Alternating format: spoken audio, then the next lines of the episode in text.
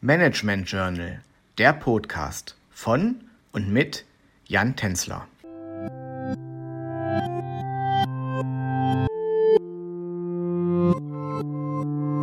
Mein Name ist Jan Tänzler und ich freue mich, Ihnen heute den fünften Teil unseres Podcasts über Innovationen und das Innovationsmanagement zu präsentieren. Nachdem wir uns in der letzten Folge ausgiebig mit den unterschiedlichen Innovationstypen auseinandergesetzt haben, will ich Ihnen heute mehr über die Service-Innovationen erzählen.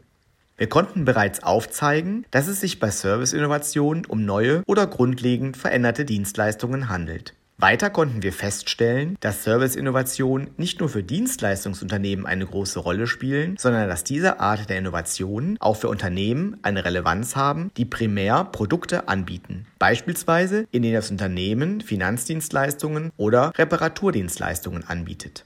Innerhalb der Innovation unterscheidet man interne und externe Innovationen. Während es bei den internen Innovationen meist um Kostensenkung geht, sollen externe Dienstleistungsinnovationen primär die Kundenzufriedenheit erhöhen. Oftmals spielt bei den Service-Innovationen die Customer Experience eine große Rolle.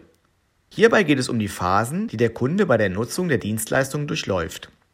Grundsätzlich ist es bei der Customer Experience das Ziel, den Kunden an die Dienstleistung zu binden oder sich vom Wettbewerber abzugrenzen. Bei der Gestaltung der Service-Innovationen bieten sich der iterative Prozess an. Hierbei geht es darum, den Kunden bei der Entwicklung der Dienstleistung mit einzubeziehen. Dafür soll in einem ersten Schritt die Frage beantwortet werden, was dem Kunden wirklich weiterhelfen kann bzw. welche Dienstleistung der Kunde nachfragen könnte. Hat man sich hier auf verschiedene Lösungen verständigt, setzt die Ideenfindung ein. In diesem Schritt können Kreativitätstechniken helfen, das Design bzw. den genauen Inhalt der Dienstleistung festzulegen. An die Ideenfindung schließt sich das Prototyping an. Bei diesem werden verschiedene Aspekte wie die Benutzerfreundlichkeit getestet. Im positiven Fall erfolgt im Anschluss die Implementierung.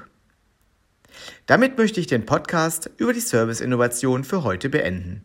Ich bedanke mich bei Ihnen, dass Sie auch dieses Mal wieder mit dabei waren. Beim nächsten Mal gibt es eine Einführung in die Geschäftsmodelle. Bis dahin alles Gute, Ihr Jan Tänzler.